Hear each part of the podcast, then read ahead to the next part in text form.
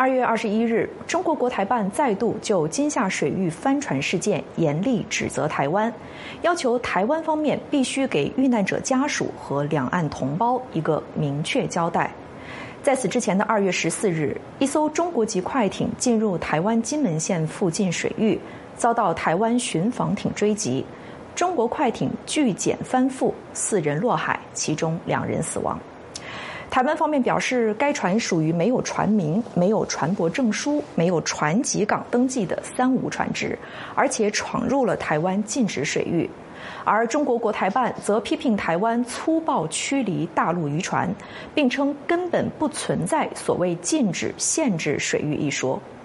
随后，中国海警局宣布将在夏金海域开展常态化执法巡查活动。二月十九日，中国海警对一艘金门观光游船进行登船检查。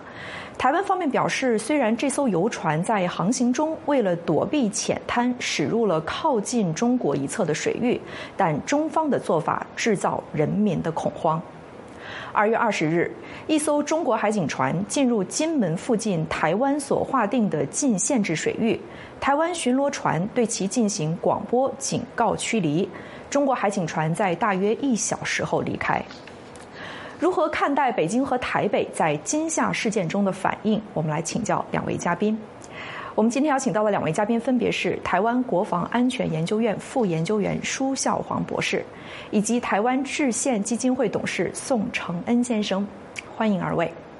我们刚刚大致梳理了一下时间线，哈，这一系列的事件发生在金门附近海域，当然离厦门也很近。我们知道，台湾在九二年根据《两岸关系条例》在这片海域划分了限制水域和禁止水域。中国从来没有承认过台湾划定的水域线，但一直以来也和台湾在这片水域保持着某种默契。宋承恩先生，您怎么看待中国国台办所说的根本不存在所谓禁止、限制水域的这种说法？曾经的默契。是不是已经被打破了？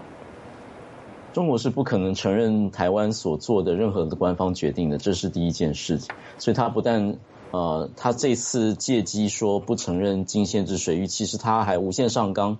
上纲到说，其实呃，金马就是它的领土，甚至整个台湾是它的领土，所以其实不存在。然后这这一条线哈，但是我必须要讲说这条线是什么功能，也就是说这条线其实是针对于岸沿岸国的一个他自己的管辖权的行使。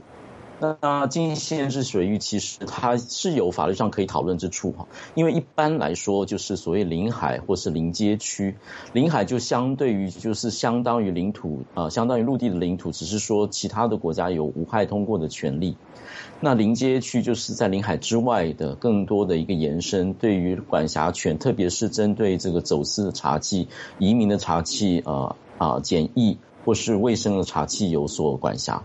那呃。台湾的禁限制水域是针对中国大陆，因为呃，台湾自己的法制其实也不愿意，或者是说也不允许啊，针对 visa visa 所以针对中国主张领海，哦。那所以他会用禁限制水域来处理。那它其实有一个安全的考量，因为禁限制水域其实是国防部来发布的。那但是不管怎么样，这是一个台湾官方的行为。这个功能是什么呢？就是说去划界、界定这个沿岸国家它的管辖权或者主权范围所及。那每一个国家都有这样的水域，只要你有陆地，都有这样的一个呃水域。那它有一个相应于国际海洋法上保护功能。那是是为什么呢？就是说有一些呃，不管是基于安全考虑，或是基于呃，渔业考虑，或是资源考虑，或是检疫考虑等等，它都有一定的国家必须保护它的陆地的这样的情形。那这是一个国家权力的行使，所以不在乎问题不在于中国是不是官方上面承认台湾所发布的任何的线，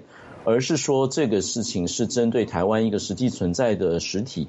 或是它是实际存在的一个权利，它必须要有所服从。那它这是一个正常的公权力的形式。所以禁限制水域的关键不在于说中国有没有接受，而是说台湾依靠实力可以来呃处理，可以来。防卫自己的权利以及主权是。嗯，那我想进一步来请教舒孝黄博士啊。现在一个比较大的争议点就在于说，即使是有这样的一条界限，中国的渔船过界了，那么台湾对于中国的渔船进行驱离，但是在这个过程当中，海台湾海巡署存不存在过度执法的这个问题啊？您在这个问题上怎么看？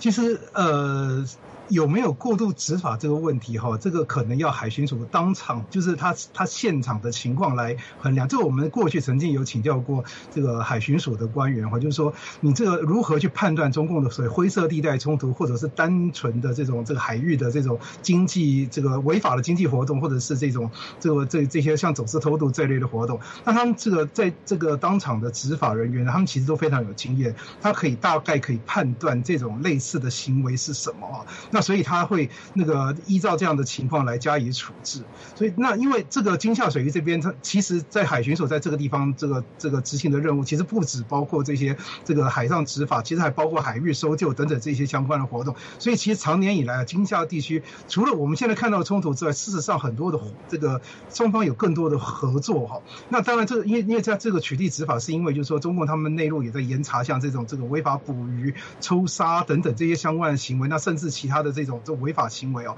那中中方的这些这个违法的这些海上活动呢，可能会认为说你闯入台湾的禁限制水域呢，那中方的这个海警或公安他就这个也许就不敢这个进入这个台湾的这个海域来取缔。那这个地方呢，就由这个海巡署来执行这样子的活动。如果说你是在台湾海域有这样的这个违法的行为呢，那就加以这个逮捕，人船加以逮捕。那如果说是这个只是闯入呢，可能就是驱离。那这个当然就是要这个海巡署当场去去判断这样的行为。那根据海巡署的统计。统计哈，二零一六年到这个二零二三年哦，八零年间哦，在这个海域取缔这个大概有九千多件这种违法事件，所以可见其实它这个地方的违违法这个这这些事件其实是很多，像。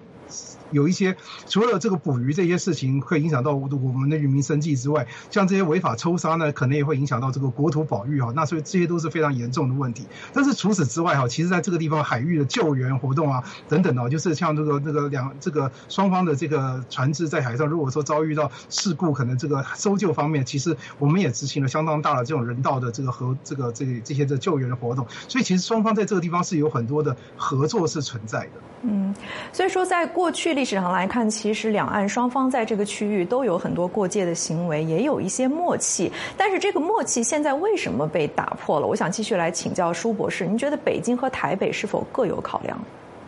是，我想是，当然是因为这次的这个冲突事件哈，那这个。因为这个地方其实一方面当然就是双方是有合作的，那另外一方面可能就是目目前的这个整个国际情势哦，这个比较复杂一些。那你今这个今夏这个水域呢，就万一你这个地方真的发生冲突，假设如果说规模扩大，那这个会不会有有一些这个比较难以收拾的这样子的这个这个结局哦？那恐怕是他要考量的问题。当然就是这个是呃，对于中国大陆来说，它内部因为民族主义的风头上面哦，那这个网民们都在这个群体批评这样的事情。那当然，呃，我相信他这个必须官方是要有一些强硬的态度，但是他后续的这些行为哈，我们可能就要仔细观察，就是说他所谓声称的这个禁禁限制水域不不这个不存在，那他他从来就不存在台湾的这个这个这个治权这个主权那他有这些什么相应的行为？那他未来会怎么做？因为我们这几天已经看到一些行为，但相较之下，感觉规模并不是很大。那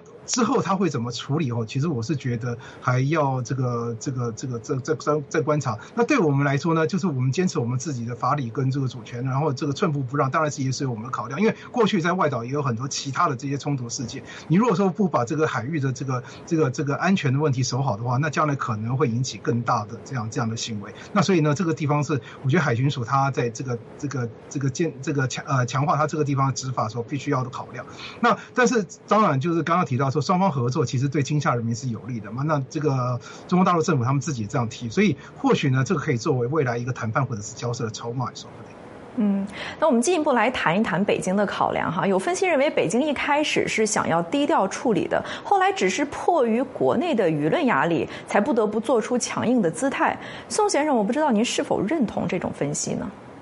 那第一件事啊，当然对于人命有所损失，都是呃要表达遗憾哈。那不管是台湾官方或台湾人民，应该都对于遇难的大陆人民有最深切的呃关切哈，以及表达哀痛之意。但是呃悲剧是一件事情，但是这件事情的是非曲折还是要讲清楚。那就这个呃。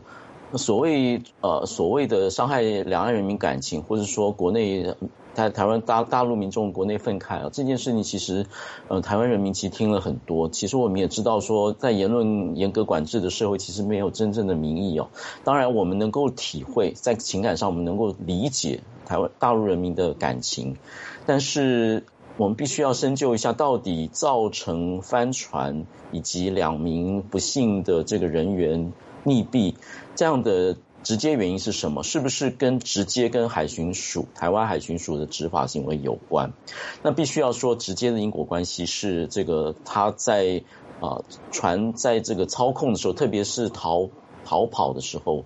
其实是不幸翻覆。那如果他第一步就停下来受检，其实呃必须要指出来的就是说，这个执法的活动，其实第一步并没有任任何的强制力，并没有说逼迫他离开。也没有说逼迫他逮捕喷水枪，或是甚至是实弹射击，或是空包弹射击，全部没有，而是就是请求他停下来拦停而已。那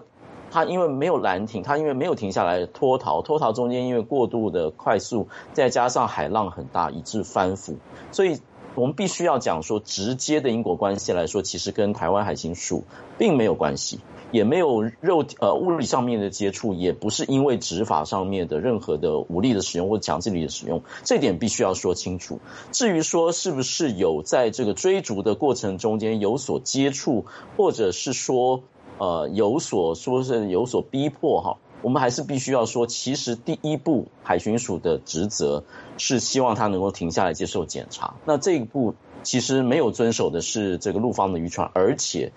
要考虑到陆方所谓的三无渔船，就是说这一条船不但是在金门是会受到拦截，在中国大陆也会受到拦截的。它上面其实并没有一个船籍国，它并没有一个呃应该可规则的，或者说知道它是做什么目的的，其实并没有。所以这件事情考量到种种来说，其实我认为说以人民感情的事情去处理，并不是一个好的 approach 好的方式，而是就事论事。如果双方有诚意，把它当做一个公安事件或是海上秩序的维护，如果陆方有什么样的不不满或者 complaint，包括。对于海巡的执法的样态，包括是不是有所谓接触或碰撞的争议，或是甚至对于禁限制水域中间的范围，或是他可以行使的权利有所可以坐下来谈。王毅自己在慕尼黑会议是说坚决反对说要把事情搞大，要这个能够。那以协商来解决纷争，那我想说这样子的这个做法也是符合王毅这个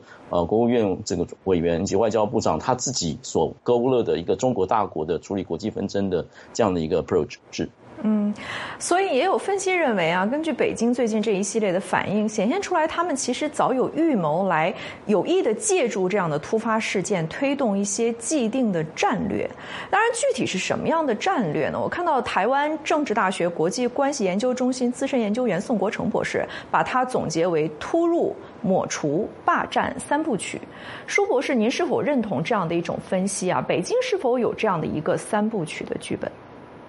其实他最近就是从这个二零二二年，当然这个其实还更早，就是他最终这个台湾实施了这些所谓的这些灰色地带冲突啊，那一直让台湾方面有很多的疑虑，就是是不是这个借机会这个蚕食台湾的这个这个这个那个安安全的这个这个范围哈，就是包括这个领海领空。那当然 A D I Z 虽然说它是不是国际法上面所承认的这样子一个国际空域啊，但是的确是我们空防上面的界限。那两岸过去也遵守这样子的相关的这样子的的的。默契哦，就不不互相侵犯哦。那这个，那他这些很多行为，像比如包括这些外岛的这些行为哦，其实过去有很多的兵器推演里面都有一些模拟或预判。那实际上他对我们的外岛哈，那个其实包括像例如说东沙等等的，有也有过各种不同形式的这种水面海上的这种这种行为。那他这种违法的这些行为呢，像甚至到我们澎湖海域哦，这种行为其实都有出现过。那这个，那他这些行为当然也包括其他的，在这个像例如说东北亚对于这个钓鱼台海域。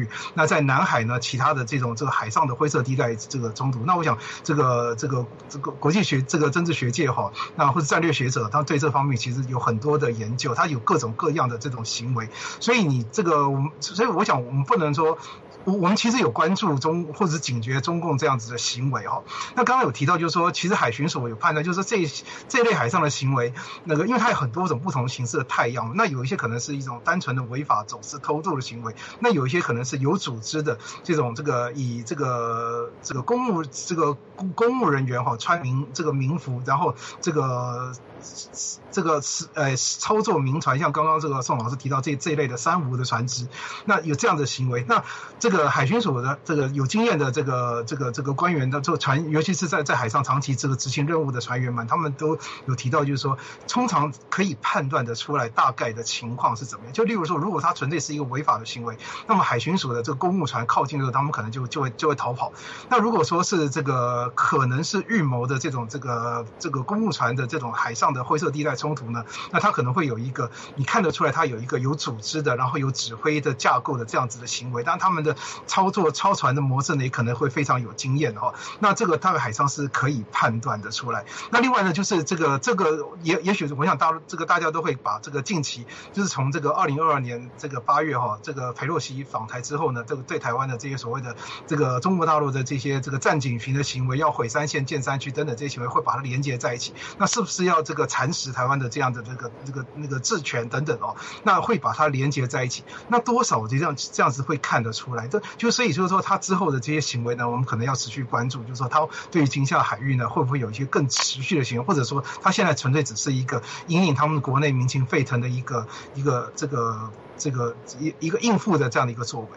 嗯，外界注意到，中国近年来在钓鱼岛，也就是日本所称的尖阁诸岛海域以及南中国海哈那些有主权争议的地方，都采取过类似的手法，就是由中国的海警船进入别国划定的这种禁限制的水域去执法。宋先生，您觉得这是不是中国的一种策略，就是通过渐进式的落实管辖权、落实治权，从而达成自己的主权诉求？您怎么看？对。我完全同意哦，我很高兴说主持人把这个呃带出来，因为我们要考量到整个东亚，还有呃中国的渔船及渔民在海上的行为模式，以及中国的海巡甚至海军在海上的行为模式，呃，给各位几个背景上面的。呃，资料哈，第一件事就是说，中国渔船经常是呃意图不明，或者说曾经有大规模出现，或者说它其实并不是纯粹在捕鱼的，而且中国船上面经常有一些武器或是竹竿，像韩国的海巡就遇到过，就是在海黄海那边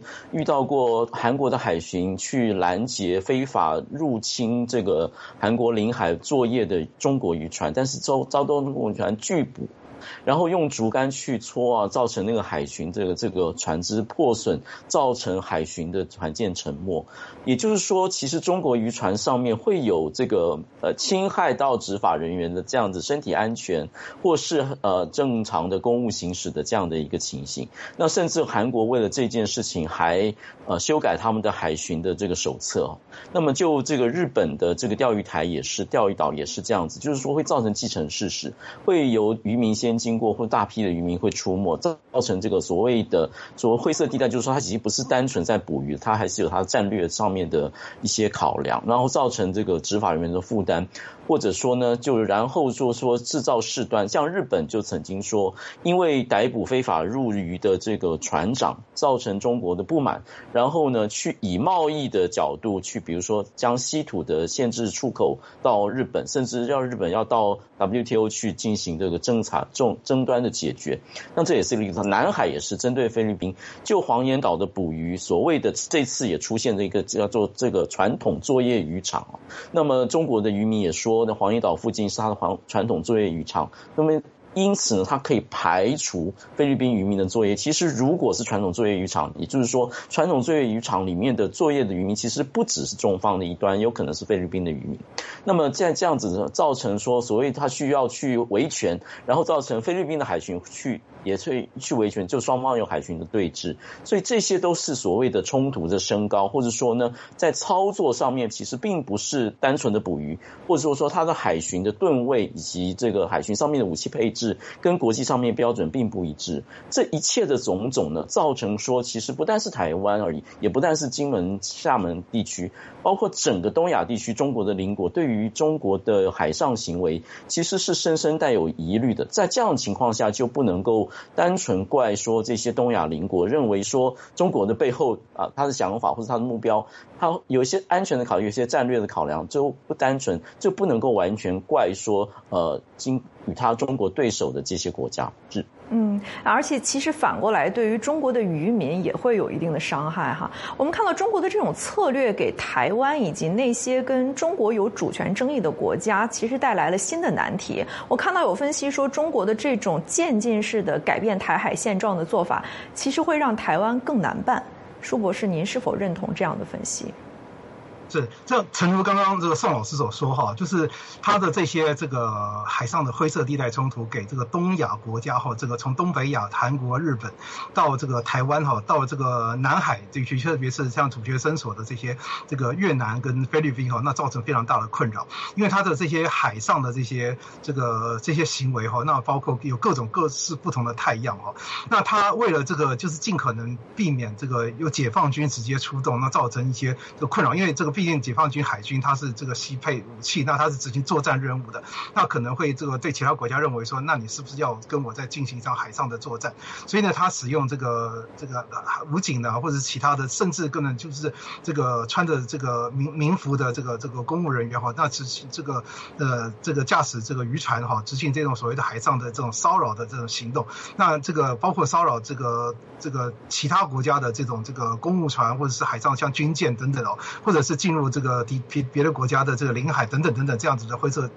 这种所谓的灰色地带的这些行为，那当然就对于这个周边的国家呢，造成一些非常大的这个困难哈，因为它这些很多船船很小，你可能这个难处理，但是有些船也很大，那它有一些这种大型的这种这个公船，它最大的这个公这个这个这个那个海警的这个船呢，可能到八千吨，它甚至有就是这个解放军海军这个退役下来移交的这个军舰哦，交给这个这个海警使用，那这个。当然，这些船呢，当然都是大型的船只，但动力啊，什么各方面其实都都算是这个相当不错。那可能对于这种，比如果是比较小的这种这个其他国家的这个这个海巡的船舰的话呢，可能就会造成一些这种困扰。那另外就是它这个本来这些外岛的行为，其实长期以来对台湾来说一直都是困扰，因为我们都会担心，就是说，那这个中国方面呢，对于我们的外岛，因为这个长期以来这这些相关的这个这个两岸的这些这个武装冲突等等，虽然说这近年来这些武装冲突有比较。趋缓的这个趋势，但是这种海上各种不同形式的对我们外岛的这些骚扰，对我们守军的骚扰，对于海巡署的骚扰等等的，那这些都是这个对我们的这个外岛的防务哈，都是一个非常大的困难。那加上近期的这个对我们这个周边的这种这个 ADIZ 或者是我们的海域，甚甚至它进入我们的海域啊，那已经这个接近到这个这个这个接接近海这个临街区，像二十四里的范围内哈，那这些这个所谓的这个建山线毁山区这样子的这个这样的行为哈，那他他的我想他的目的是。一方面可能试探我们的这个反应态度跟能力了，那另外他也去宣称，就是他说要仗在哪里打，这兵在哪里练呢？他的目的那也是在进行训练，那也是在试探我们的反应。如果说台湾这方进行退让的话呢，他可能就这个蚕食，他就不断的今天进五里，明天再进十里哦。那渐渐的，就是除了这个 A D S 可能被他实质上抹除之外呢，那可能根本他就贴近到我们的这个这个二十四里的这样子的范围。所以我们的这个国军的执法，这个这个除了海巡署的这个执法任务呢，那国军呢也是这个。呃，对于我们的这个领海领空呢，也是寸步不让。那这个当然就是对国军来说，他们是这个长期会直接密切的关注这个解放军的这些相关的举动，他会判断他的这些海军跟空军的一些相关的活动。例如说，你判断他这个这的他的这个一些这个相应的行动，判断他的这个航线、他的路径哦，他的活动的区域，还有他可能这个这个从哪一个那个那个港口或哪一个机场起飞，那他的这个可能这执行的单位是什么，来判断他的大概的他他大概的意图是什么，然后来。决定我们的相应的这样子的活动，来确保我们的这个领海跟领空的安全，不要让它真的能够达到它的这个想要这个毁我们的三线，然后这个蚕食我们的这样子的安全这个这个海空域的这样子的的行动。嗯，那说到台北的回应啊，我们看到到目前为止，台北在金厦水域帆船事件上都表现得非常的克制，明显是有意想要避免局势升级。但是也有一些台湾内部的批评的声音啊，认为海峡中线就是这么被北京抹掉的，台北还是应该去寻找更好的应对方式。宋先生，您怎么评价台北的做法？您觉得存不存在所谓更好的应对方式？我认为台北的克制是很有道理，也是很明智。为什么呢？一个方面考虑到台湾正在处于一个新旧总统交接的一个时间，然后呃，另外整个政府的人事还有一些的这个职务都在重整的中间。那因此在这样的情况下，其实不希望呃，对于整个的国际局势或者两岸局势有什什么样的紧张。那考量到整个的大国际的氛围啊，特别是最近这个事端多，而且呢，乌克兰战争还未歇，然后以巴。冲突威胁，然后中国其实是有一些新的论述抛出来，还有就是中国的经济其实有很大的问题，不希望借有一些借口造成这个呃情况的升级。更何况这件事情本质就是一个海上公共安全的维护的问题，所以其实它不需要去升级成为呃一个国安事件或是一个安全事件，或是需要说其他国家介入等等。其实我认为都不是这个问题，所以我认为台北是相当克制，而且。克制中间，其实他保持了他的原则，原则就是说他会继续执法这件事情。是我们这个呃宋先生可能临时有些掉线啊，我们在技术处理的过程当中，我想继续来请教舒博士在这个问题上怎么看？就刚才宋先生提到了台湾现在正处在一个新旧总统交替的一个比较敏感的时期，台湾在这个时期会有一些特殊的啊呃一种一种反应。那大陆其实也知道这个问题，所以这个时期是不是有可能会成为被北京利用的一个窗口呢？您怎么看？嗯，我相信会有，因为。他另外大家都认为说，北京可能想传对于新政府传达一些这个讯号，那这些讯号是什么？当然也在观察，但是我我相信他可能要传达这些讯号者可能会非常小心，因为你有时候讯号可能过度强硬，可能反而变成错误的讯息，这个或者是反而招致一些一些这个强硬的反弹。而且其实不只是台湾可能这个面临这个这个五二零这个新这个新新政府要上任，那另外可能就是因为这个近期的国际形势，那这个俄乌战争仍然在这个持续进行。然后呢，中东的冲突仍在持续，然后但美国呢仍然持续在印太地区强化它的军事的部署。那这个美国也不断的这个要要强化这个印太地区的这些这个军事的能力，然后包括这个提供台湾的这样的国防能力。所以如果说在这个今夏这样的一个这个相对来说比较小的区域呢，如果发生了这个比较大规模的这种可能难以控制或收这个收拾的冲突的话，可能反而引起这个。中共可能没有办法接受的一些这个其他的这样子的后果，所以我相信他可能在这个地方应该也会十分的克制。那当然对台湾来说，我觉得这个我同意宋老师的看法，就是我台湾要坚持自己的主权，寸步不让。因为你这个一方面这是执法，你你你如果说你不在这边强制执法的话，你未来呢这这你就会造成更多的这样子的冲突。但这另外一方面呢，就是这个呃，因为双方我我刚提到说，就是说双方这个地方其实蛮多的合作，所以就是。双方之间不要这个扯破脸，所以你在处理一些相应的这些这个海上的这些执法任务的时候，不管是他单纯的违法行为，或者是有目的的带有政治意涵的行为，这我相信是是可以判断的出来。那可能就要非常小心。那就是这个，因为这些现现在呢，这一举一动呢，可能都会带有一些政治意涵的，所以我们在处理这些活动的时候呢，可能要要考虑它的这个政治后果，可能要做一些这个考量。然后另外呢，可能就是海巡署可能要对各种这个不同的这种海上冲突呢，要进行一些沙盘推演哈，因为这些这个这些执法的任务，它呢要要更小心、更有技巧，因为这些可能是政治战，它也可能是宣传战，那也可能是这种法律战，